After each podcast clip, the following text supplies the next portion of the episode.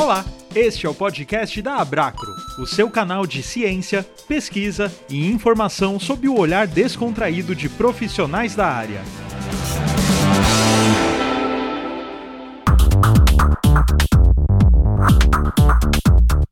Olá, ouvintes do podcast da Abraco. Meu nome é Bruno Videira. Eu sou Cassis Garbi. E eu sou Juliana Santoro. Somos profissionais da pesquisa clínica e trabalhamos em empresas associadas à Abracro.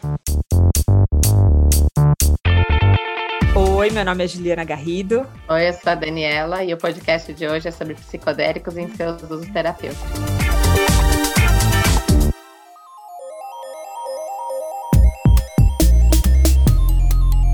Bom, pessoal, a ideia então do hoje do podcast é a gente trazer um pouquinho mais sobre os usos dos psicodélicos, né? A gente vem trabalhando bastante, vem vendo bastante artigos falando sobre esses temas. Então a Dani tá aqui hoje de novo porque ela também tá nessa empreitada junto comigo de desvendar esses mercados.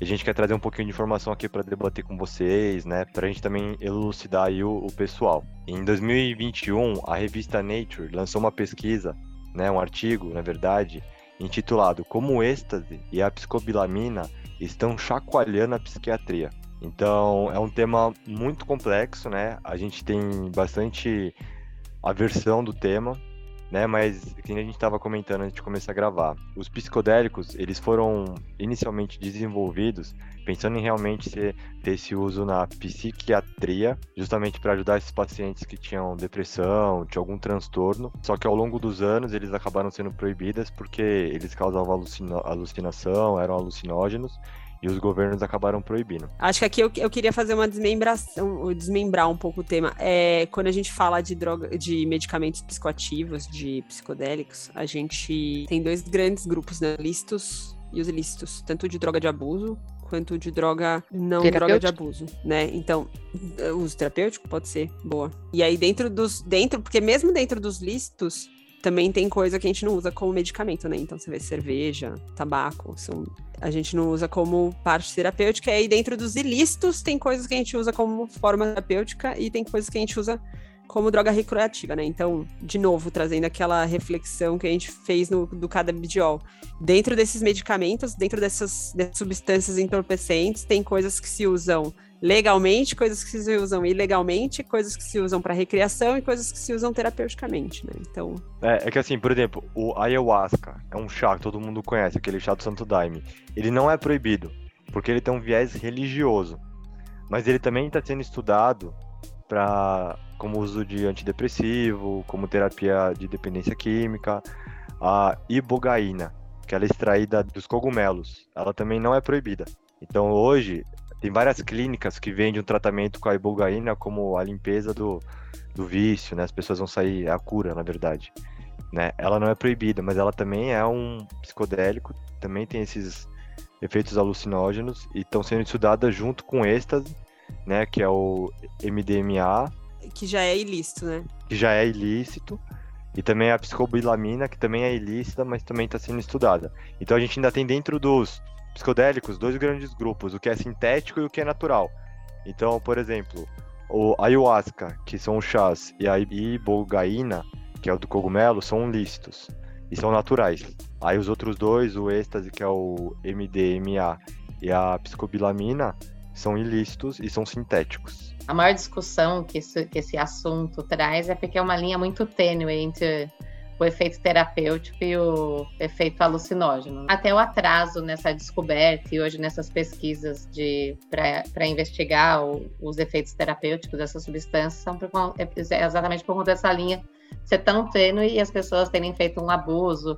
E hoje, por exemplo, o que a gente chama né, a droga êxtase que está no mercado não é a mesma que é estudada na pesquisa clínica, que é os comprimidos que tem, que causam todos esses efeitos alucinógenos. A gente sabe que é uma é uma junção de coisas ali no meio, cheio de impurezas e tal, que faz, que contribuem para esse efeito alucinógeno. E quando a gente leva isso para um mundo terapêutico de pesquisa clínica, é, onde é extraído um, o, o composto é extraído de uma forma muito mais purificada, daí sim a gente consegue estudar qual é o efeito daquele composto isolado em comparação com esse comprimido da balada cheio de é. cheio de impureza exatamente eu tava até indo nesse sentido eu tava vendo aqui que, assim, muitos dos êxtases aprendidos, às vezes eles nem têm a substância. Um dos estudos, né, tem bastante estudo com MDMA, que é o êxtase, que eles falam que ele, a substância pura, sendo tratada junto com o psiquiatra, ela oferece pouquíssimo, pouquíssimos eventos adversos. Ela quase não tem nenhum efeito colateral. Tem no máximo assim, ah, uma náusea, a pessoa se sente um pouquinho nauseada por um, umas horinhas, mas é só isso. E é muito diferente do que a gente está acostumado a ouvir. Pela pureza do, do, do medicamento. É, e imagino que também a dosagem, né? O uso recreativo é muito empírico, né? É um uso totalmente empírico. Uhum. Existe uma concentração que, que eles, eles tentam, tentam seguir e tal, mas eventualmente até existe, acaba tendo uma subdosagem, superdosagem, como alguém. É, acho que a Dani falou, né? Que às vezes tem uma quantidade ínfima do entorpecente ali, do medicamento ali, e que tem muito mais das impurezas. E... Quando a gente escuta, né, êxtase na nossa cabeça e parar para pensar que hoje, muito provavelmente, o êxtase, né, o MDMA, vai ser o primeiro psicodélico aprovado pela FDA. É, ele já tem um estudo fase 3 com resultado positivo, e a expectativa é que a aprovação saia até o ano que vem. Que eles já têm, eles para ter uma aprovação, eles precisam de mais um estudo fase 3 com resultado positivo também. Esse estudo já está em andamento, mas no, em maio desse ano o FDA aprovou o uso de acesso expandido do MDMA nos Estados Unidos. Então tem 10 clínicas que hoje já, 10 clínicas eram em maio, não sei se hoje tem um número maior, mas que já tem autorização de usar MDMA em pacientes com transtorno de estresse pós-traumático, porque a resposta terapêutica para esse tipo de condição é muito é, é muito limitada hoje, né? A opção terapêutica que a gente tem. E os estudos têm mostrado uma resposta muito boa. Mas eu acho que ainda nesse âmbito de aprovação e utilização, eu não consigo imaginar esse, esses tipos de medicamento com uma utilização fora de uma, de uma administração hospitalar ou em clínicas, em um ambiente muito mais reservado e controlado. Não vai ser num, com um medicamento desses de prescrição que você compra na farmácia e usa em casa. Pelo menos não, não consigo visualizar isso hoje. Talvez com o avanço das pesquisas e com tem uns estudos de microdosagem, mesmo da psilocibina, que estão em andamento, um que é super recente, que, que publicou agora no fim de junho desse ano. Então, que eles estão tentando entender se microdosagens diárias teriam um efeito positivo ou não. Talvez, se isso um dia se comprovar, poderia talvez ter alguma coisa de microdosagem na farmácia, mas para um, uma terapia dessas de antidepressão ou mesmo desses transtornos mais graves, eu não consigo enxergar essa utilização vindo de um, sabe, de um, de um medicamento de farmácia. Acho que até por conta do histórico, né, talvez, né, porque a associação, né, o que, o que era usado, o que fazia e agora essa, essa nova face, né, é, acho que até por isso também, né, pelo como se usar, para que se usar, aonde se usar, né? E, e, a quantidade, tudo isso, eu, eu concordo, eu acho que tem que ser controlado e talvez a princípio dentro de hospital, dentro de uma clínica, para depois ter mais informações, exato. E também, o que, que é importante a gente lembrar disso aqui? Qual que é o mecanismo de ação? Então, vamos pegar o êxtase, né? Eles falam aqui assim, que o êxtase, ele acelera a produção de serotonina, dopamina e noradrenalina dentro do cérebro, que estimula mais liberações de neurotransmissores. Isso ajuda a pessoa a ver com clareza a situação que ela está vivendo e ter clareza dos pensamentos dela. Então, por exemplo, eles usam o MDMA para tratar é, transtornos como violência, abuso sexual, tiroteio, sequestro e também casos de Covid. Então, olha como isso é importante ser estudado. E se a pessoa tem clareza dos pensamentos dela, ela consegue aceitar melhor as informações que outras pessoas estão trazendo de fora. Então, se você faz o uso desse medicamento na condição correta, com um psiquiatra ou com um psicólogo, você consegue ser levado para onde sua cabeça precisa ser levada. Porque se você está com aquela depressão, com aquele transtorno, significa que sua cabeça não sai do looping. E é exatamente isso que eles falam. Quando você está num processo de depressão, quando você está num processo de pós-traumático, sua cabeça fica lembrando daquilo e fica naquele looping, você não consegue sair daquela condição. Então, os psicodélicos, essas medicações, elas servem justamente para, no caso específico do MDMA, você ter mais clareza da situação, o peso e o tamanho das coisas, e você guiado por uma pessoa treinada você consegue resolver aquela sua situação, entendeu? Você consegue falar, putz, achei que estava precisando ou entendi. Até por terapias de suporte, né? Se a gente estiver falando dessa psiquiatria, né? Então, assim, terapias que não só a medicação, né? Mas todo o contexto para que daí a pessoa consiga sair, né? E, e refletir melhor e, e, literalmente sair daquela condição. Pelo que eu vi, assim, até os estudos geralmente eles, eles são realizados como equipe multidisciplinar, porque a partir do momento que que a terapia está te levando a tipo, é como se fosse assim, encarar esse sentimento que você tenta tentou por muitos anos ignorar, né? Ou fingir que não existe, ou que fica ali. A, a partir do momento que você está acessando essa informação, tem que ter o apoio dos outros, das outras áreas que tem muito mais capacidade de tratar do que o medicamento que está só te levando para aquele caminho que você antes não ia.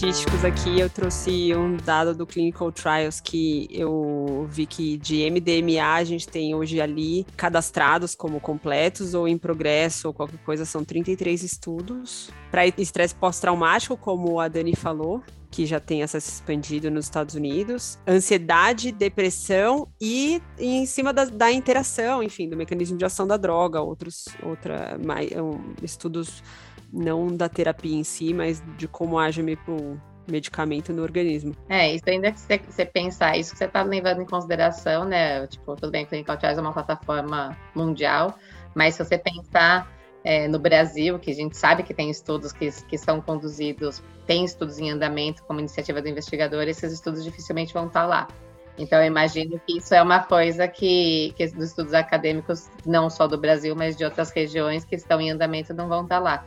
Então deve ser um número bem maior se a gente pensar por esse lado, assim. E Dani, aqui no Brasil é a psilocibina, né? Que mais tem, que a gente estava estudando, certo? A psilocibina, é, tem, tem estudo de acadêmico em andamento e a psilocibina, assim, o que os experts pensam é que primeiro vai ser, o, o, primeiro medicamento que vai receber aprovação do FDA é o MDMA e na sequência a psilocibina, que teve um estudo fase 2 concluído recentemente é, faz um ano mais ou menos, foi agosto, a publicação foi em agosto do ano passado, mas apesar do estudo foi com, foi com pacientes com depressão moderada a severa, e comparado com o estalopram. Então, é um estudo que foi muito bem desenhado, com comparador ativo, da forma que a gente está acostumado a ver, Apesar do estudo não ter mostrado uma diferença significativa entre os tratamentos, é, os resultados indicam uma, uma resposta positiva da psilocibina, e daí talvez num, numa amostra maior, e principalmente porque foi um tratamento só de seis semanas nesse estudo, num tratamento mais prolongado, a resposta seja melhor. Então, eles já estão,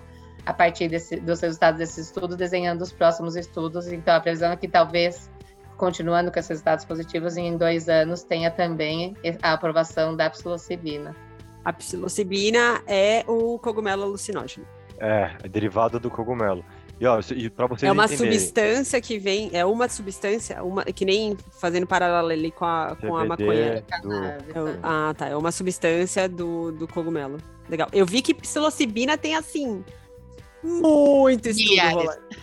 Nossa, mas assim, até Covid-19 eu vi. é porque ela trata depressão e dependência. Eu vi muito para dependência de tabaco, para dependência de outras drogas, para usar como, como tratamento mesmo, para acompanhamento da abstinência dessas outras drogas. Achei super interessante, inclusive, esses estudos. Tinha o resultado final, mas eu vi uns acompanhamentos bem interessantes. Não falei nada até agora. Oi, tudo bem? Meu nome é Juliana Santoro, estou aqui também.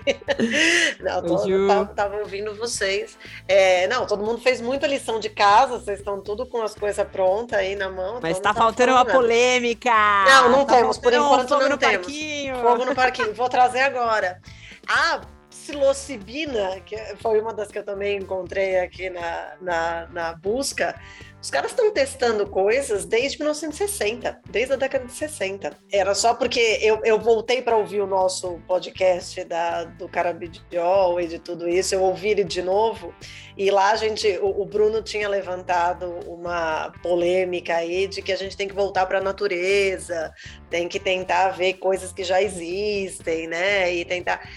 E assim, estão tentando Aí a polêmica que eu ia trazer é essa. Então, tá bom, tem um monte de gente na academia, vocês mesmos acabaram de falar. Então, na, no clinicaltrials.gov você encontra um número pequeno. Quando você vai para academia, você vê que tem muito mais gente trabalhando nesse sentido.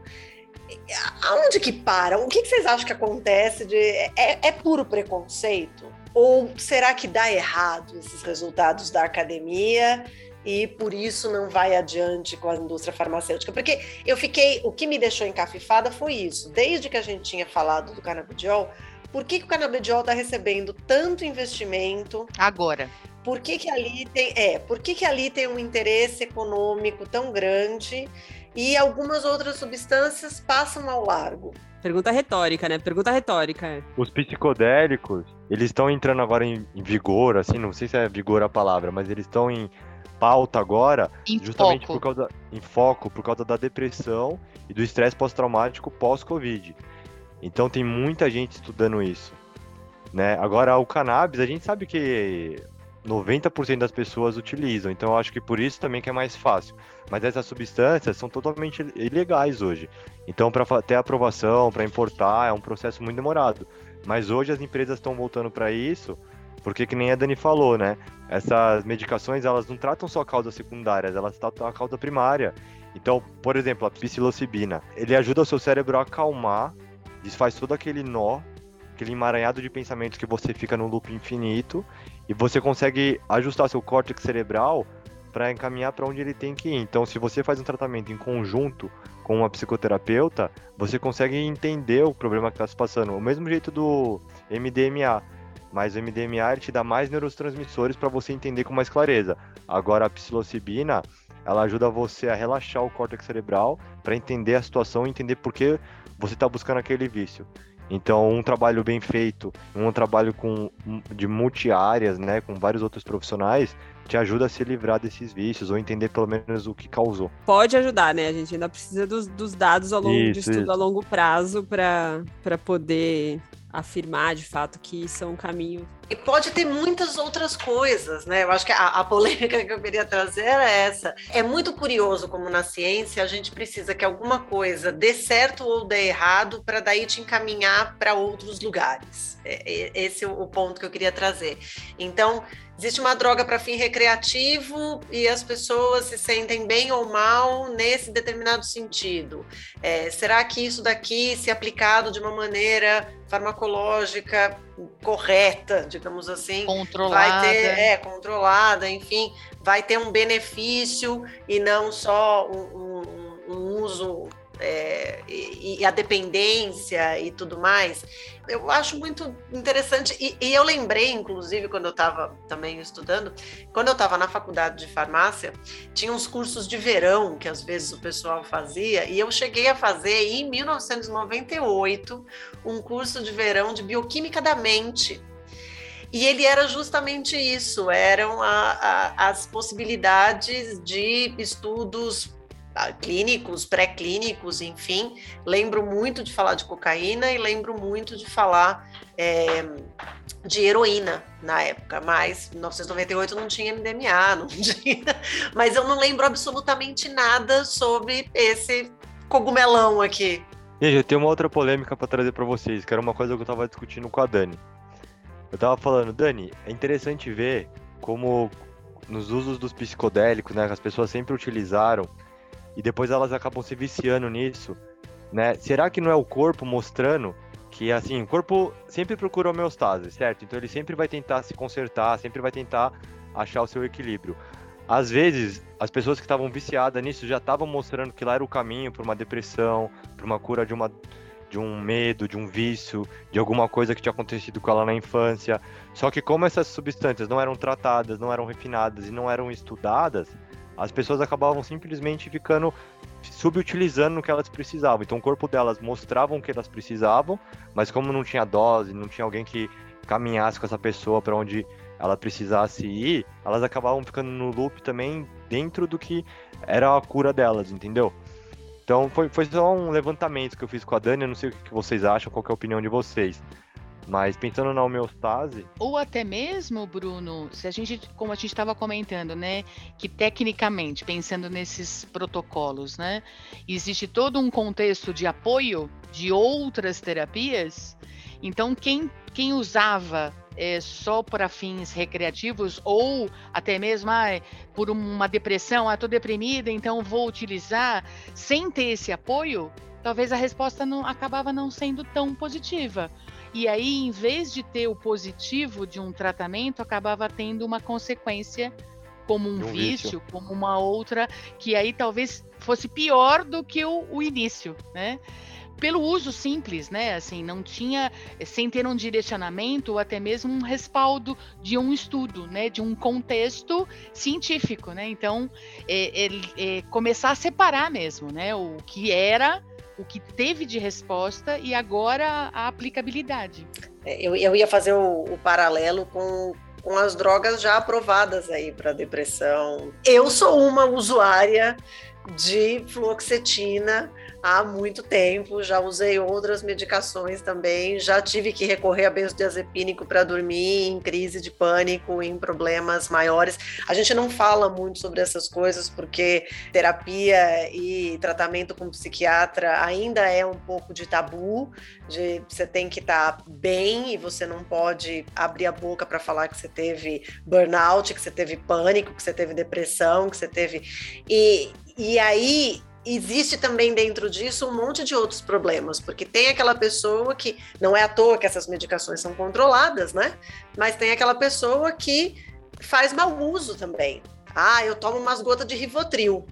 Ah, eu fico nervoso, eu tomo umas gotas de Rivotril. Quem te prescreveu esse Rivotril? É, que também é droga de ah, abuso, né? foi... né? Que é a droga que ela é usada comercialmente, existe um tratamento, existe toda uma recomendação e que qualquer uso fora do prescrito pelo médico acaba sendo um uso eh, de droga de abuso mesmo, né? De droga recreativa, enfim, tem desde de analgésicos até realmente drogas mais fortes, enfim. É, tudo que você está mexendo aí com sistema nervoso central, você deveria estar tá sob um respaldo muito bom e um muito controlado e um acompanhamento bacana.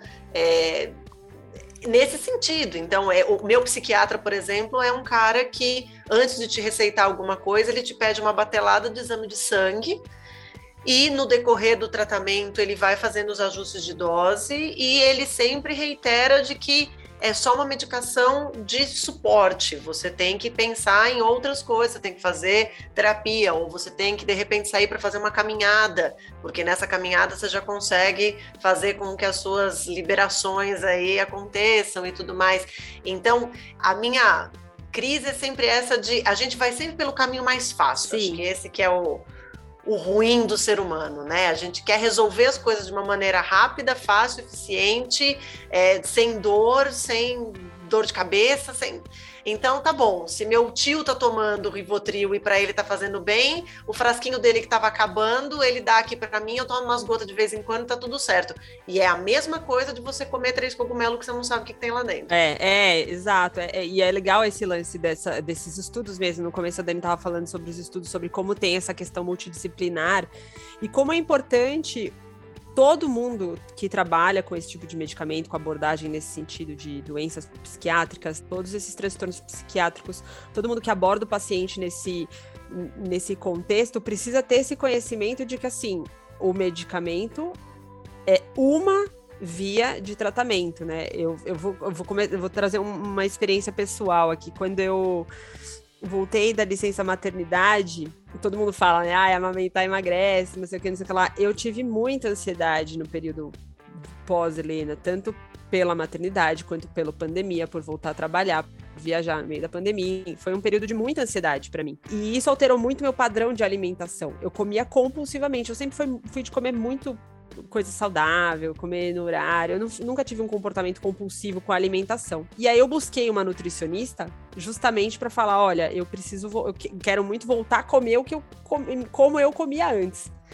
É, é, isso que eu quero. E aí ela me examinou, me olhou, me mediu, tá, tá, tá. Ela falou: olha, eu não posso te prescrever nada hoje, uma, uma dieta, não vou te prescrever medicamento, não vou te prescrever, porque eu preciso que você, no mínimo, comece a cuidar dessa sua ansiedade, para depois a gente pensar em restringir alguma alimentação, senão eu vou te desequilibrar completamente. E aí o que hoje você poderia tratar fazendo uma caminhada 20 minutos por dia, já já eu vou estar tá te colocando uma droga super forte psicoativa junto com o tratamento de um psiquiatra, porque você vai sair da casinha.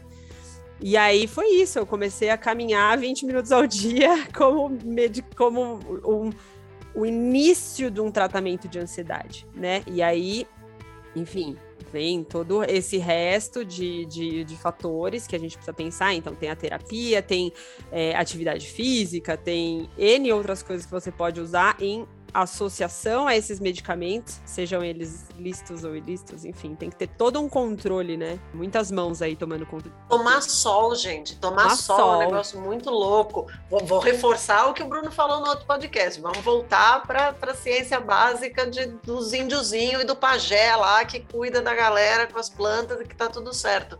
Não tô dizendo para abandonar toda a indústria farmacêutica, longe disso, senão a gente perde emprego. Mas às vezes são coisas muito simples, do tipo tomar sol de manhã, fazer uma caminhada simples, e o seu problema talvez não seja grave o suficiente que justifique a entrada de uma medicação com um efeito de sistema nervoso central. Esse é o ponto. Então, se você está recorrendo para alguma coisa assim, seja para fim recreativo ou seja para fim terapêutico mesmo, você tem que estar tá super respaldado de profissionais que tenham consciência do que está acontecendo contigo, com bons diagnósticos, para que não vire um abuso.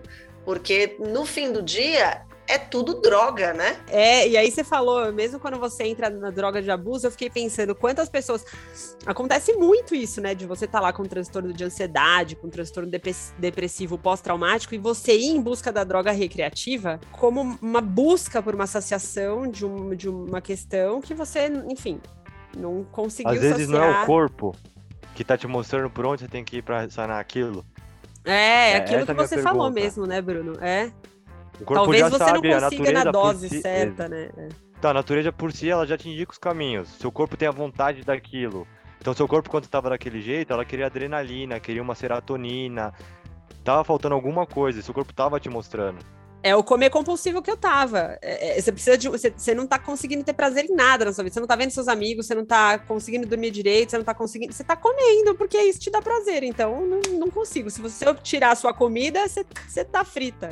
Aí você parar para pensar, a gente eh, daí hoje os estudos estão andamento, você está tá estudando usar um, uma droga classificada que eles chamam de psicodélico para tratar é, adicção, para tratar esse uso, utilização de droga, o vício em drogas. Então você pega um psicodélico que todo mundo acha que vai te deixar doidão, mas está usando isso para tratar quem usou isso compulsivamente de uma outra forma ou de uma outra substância, mas que te trouxe o efeito talvez um efeito pequenininho e muito explosivo, e daí talvez com essas drogas você consiga atingir um equilíbrio que você não conseguiu e por isso você teve que fazer repetidas vezes o uso dessas drogas recreacionais que te levou à adicção no final das contas. Eu continuo sendo a a louca que eu acho que a gente tem que estar tá em paz e estar tá em paz às vezes implica em outras coisas que não necessariamente o uso de alguma substância. Então, cuidado, meninos e meninas. É, você falou do tomar sol. As escolhas. Você falou do tomar sol, eu fiquei pensando que todo mundo hoje em dia tem um, bichinho em casa, né? Muitas pessoas têm. Cara, eu fico louca, eu acho muito bonitinho. No fim da tarde, o Tyrion vai pra varanda e toma o sol na varanda dele. Você fala, cara, se ele faz isso,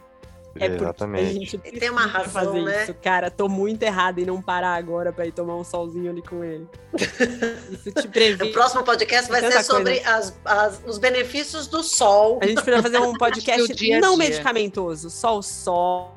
Não medicamentoso, só sol e nós vamos tomar suco verde e fazer não, nem isso, nem isso. É só um solzinho, água. É. Lavagem Não, mas isso mostra a importância da gente, que nem a, tava, que a Ju falou, né? Da gente olhar para a natureza, porque esses psicoativos, eles também são naturais. Então a gente tá voltando, a gente tá, claro, usando toda a tecnologia que a gente tem, potencializando, mas a resposta tá lá já. E é uma coisa que o nosso corpo sente falta, por isso que a gente tá indo buscar. E aí as pessoas em doses erradas, em padrão de purezas erradas, acabam se viciando, entendeu? Mas com as coisas certas, o acompanhamento certo, né? Você consegue acalmar sua cabeça e consegue trazer seu corpo de volta para onde ele nunca deveria ter saído, que é a homeostase, né? Então essa loucura que a gente vive hoje, a gente está tendo que transformar as plantas em comprimidos, porque o nosso corpo está necessitando, é literalmente isso. E é isso que a gente faz, é o nosso job. É, então... Já está fazendo o nosso job, Bruno. Continuem consumindo drogas, crianças, nós precisamos disso para viver.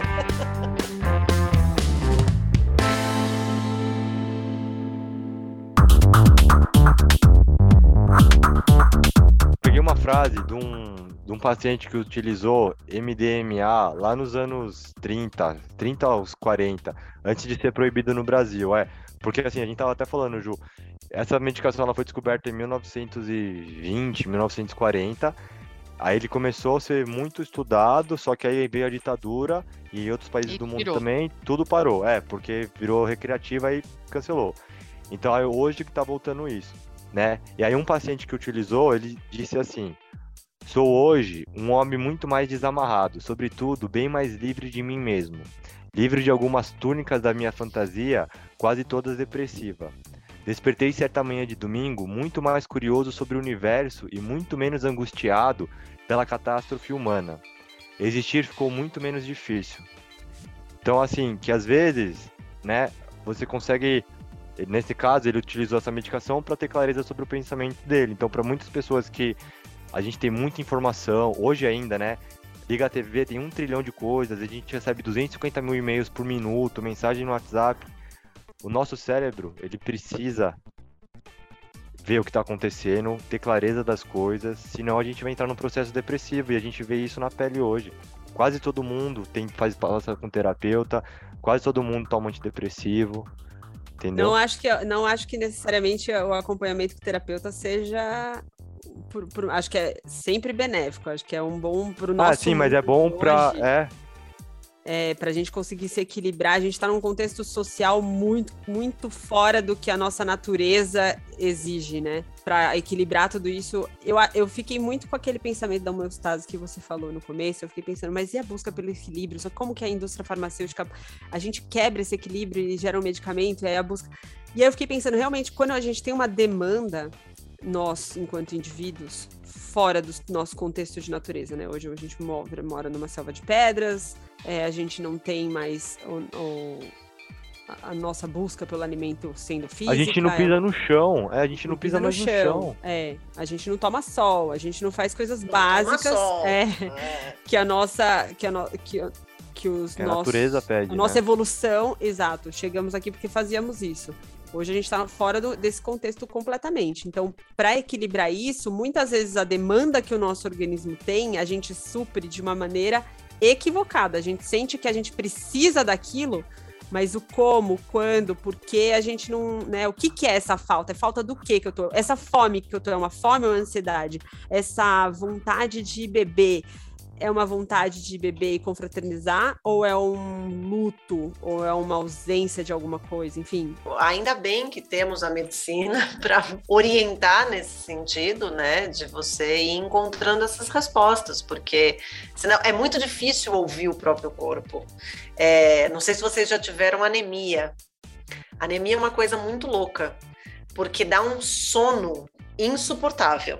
E assim, e é um sono que você não, não tem controle sobre aquilo, você não sabe exatamente o que está acontecendo tal. E depois que você tem uma vez, quando você tem de novo, você faz, ah, esse sono é anemia. Certeza que é anemia.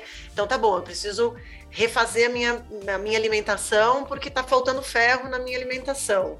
É, ou você pode simplesmente se render a um comprimido de alguma coisa todo dia e tanto faz não preciso me preocupar com a alimentação e não preciso escutar o que o meu corpo está me dizendo. Ou eu vou viver com esse sono para sempre, ou eu vou achar que esse sono é uma depressão e vou consumir alguma outra coisa. Então, é, a gente ouvir o próprio corpo é absolutamente essencial, mas procurar a partir daí quem vai se unir nessa jornada com a gente. Uhum. Sim, sim. É, eu acho que não é só ouvir, né, Ju? É ouvir, interpretar e buscar é, suporte, né? Porque pode ser outra coisa, né? Aquilo mesmo que você comentou.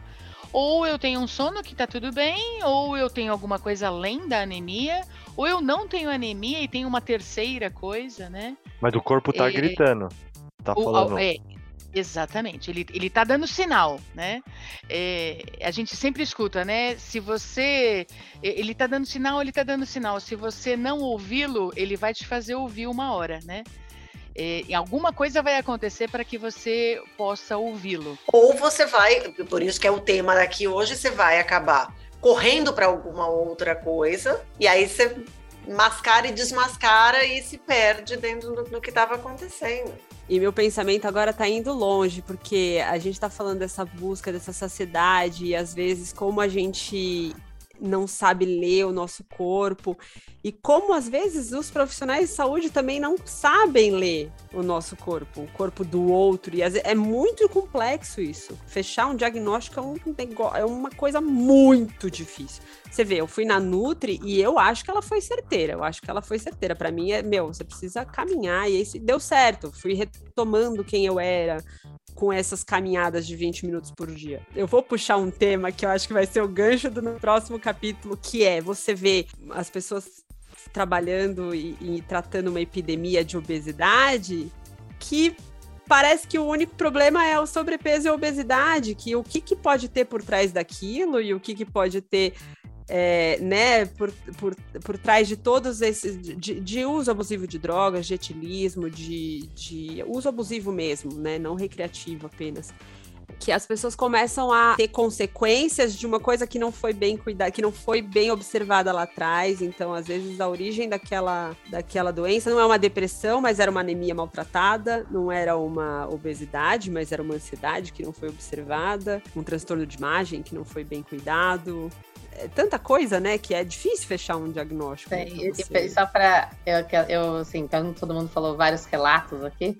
Não é um relato meu, mas uma coisa que eu ia trazer aquela hora que o Bruno estava falando. Estudando aqui para o nosso podcast, eu li um relato de um desses pacientes que usaram, agora eu já não tenho certeza se ele usou, usou no, no estudo fase 3, no fase 2, ou nesse acesso expandido aí do, que o FDA liberou agora, mas ele trouxe um relato dele de que ele é um veterano de guerra, né, lá nos Estados Unidos, isso infelizmente tem, tem muitos, e então ele tinha esse estresse pós-traumático da guerra desde 2006, e ele estava utilizando 42 medicamentos. No, quando ele foi utilizar, quando, quando ele foi usar, é, quando ele foi usar o MDMA pela primeira vez ele usava 42 medicamentos, então ele falou que usava medicamentos para tudo, porque daí você vai usando, daí foi o que os médicos foram fazendo com ele, é que daí dá outro medicamento para tratar o que aquele outro causava, e no fim era dor, era e nada, na verdade fazia com que ele acessasse esse sentimento aí, o que ele precisava, esse trauma pós-guerra, e que só o MDMA deu essa possibilidade dele acessar esse sentimento que ficou por tanto tempo ali, meio que suprimido mesmo com esses 42 medicamentos, e daí com o tratamento multidisciplinar que ele teve acesso junto com a medicação, fez com que ele conseguisse enxergar uma vida após isso, que ele conseguiu assimilar todo aquele sentimento que tinha dentro dele. E hoje em dia tem uma vida muito melhor e sem 42 comprimidos diários, que eu acho que é. Ah, ele fala isso, nossa, que legal. Isso. Exato, é. e com um fígado que agradece, né? Com é, certeza. Com certeza. Então, assim, Nossa, achei, que legal. achei isso muito legal. Né? Imagina, eu não consigo nem imaginar comprar, tomar 42 comprimidos num dia. É, imagina. Não consigo. O sentimento de liberdade que é você resolver isso. Tipo, putz, tô livre disso. Parece que é. sai um mundo das suas costas. E às vezes é uma coisa que você não enxerga no ongoing, né? Você vai lá vivendo dois, três anos, quatro, quatro anos daquele tratamento, quando você olha e fala, gente, quando eu entrei nesse projeto, eu trabalhava, eu tomava 42 medicamentos e hoje eu tomo, sei lá, deve, não deve tomar só é. MDMA, é, mas deve sei, tomar. Eu não sei como é, é, exatamente, mas assim, né? Muito legal. Não, é muito. A, mente é uma coisa muito fantástica, né? Os primeiros estudos clínicos que eu trabalhei eram de psiquiatria. E o, o, primeiro mesmo que eu trabalhei era de doença bipolar e esquizofrenia. E na época, o que o SUS fornecia para os pacientes era só Aldol, aloperidol. E o Aldol, ele trava a pessoa. Assim, então se você tem um surto maníaco e você ia sair na rua tirando a roupa ou ia sair na rua gastando todo o seu dinheiro, o Aldol não permite que você faça isso. Mas ele também não permite que você saia da cama. Você vai ficar ali atônito. E, e, na época, a medicação que estava em, em, estudo, que eu trabalhava, e o comparador, é, os dois eram muito melhores do que o Aldol. Então, absolutamente todos os pacientes que participaram desse estudo clínico tinham uma melhora na qualidade de vida tão significativa a ponto de a pessoa arrumar um emprego, passar a ter um namorado, vivia uma outra vida a partir dali. E eu nunca esqueci isso. Eu estou contando uma história de 21 anos atrás. Foi exatamente quando eu comecei. Do quanto que a gente, às vezes, acha que a pesquisa a gente fica tão restrito a oncologia, cardiologia, né? A gente vai em infectologia. Ah, então tem essa infecção, eu vou dar esse antibiótico, eu vou tratar essa infecção. Tá bom, é importante isso também, óbvio. Ah, eu tenho um tumor, eu preciso fazer com que esse tumor encolha o suficiente para eu passar por uma cirurgia e retirar ele. Óbvio que isso também é importante, mas olha o quanto que uma medicação é capaz de fazer com que a vida da pessoa mude, mude completamente. Então, eu nunca esqueci os, os questionários de qualidade de vida e os relatos desses pacientes, porque é impressionante. Impressionante. Impressionante. Eu só queria fazer uma errata. Substâncias sintéticas é o LSD e o MDMA, que é o êxtase. Substâncias de origem natural é a ibogaína, que vem de uma raiz africana da iboga, a psilocibina, que vem do cogumelo, e o ayahuasca, que é o chás, né, aquele chá de várias matas de plantas e folhas derivadas lá da floresta amazônica. Agora é com você, Cássio. O que, que você tira de tudo isso? Eu voltaria no nosso primeiro podcast, onde a gente fala, a gente começou a conversar sempre procurar um, um, uma linha, um apoio, é, se eu estou falando desse tipo de medicação ou estudo. É, eu imagino que todas as pessoas que estão envolvidas, né, têm pressa. Então, quem tem essa depressão, quem tem esse problema, quem tem esse distúrbio, quem tem é, essa questão é, pós-guerra, eu imagino o quanto que eles têm pressa para que isso se resolva. É, a pressa existe aí a possibilidade de fazer errado e fazer qualquer coisa para que seja resolvido também. É, então, tentar parar para pensar em não, em, em, tentar uma coisa de suporte maior, mais é, direcionada. E eu fico muito feliz de saber que, estudando essas, essas medicações ou esses princípios ativos, vão ter abertura para novos tratamentos e que as coisas sejam muito mais delineadas, né? Para que para essa pressa de repente ter um, um, fim, né? Ter uma solução e aí parar de ser usado tão errado, né? É, e com outros fins. É, é o que eu vejo. Não, show de bola. Casa não falta mais, tá? Tá bom. Prometo.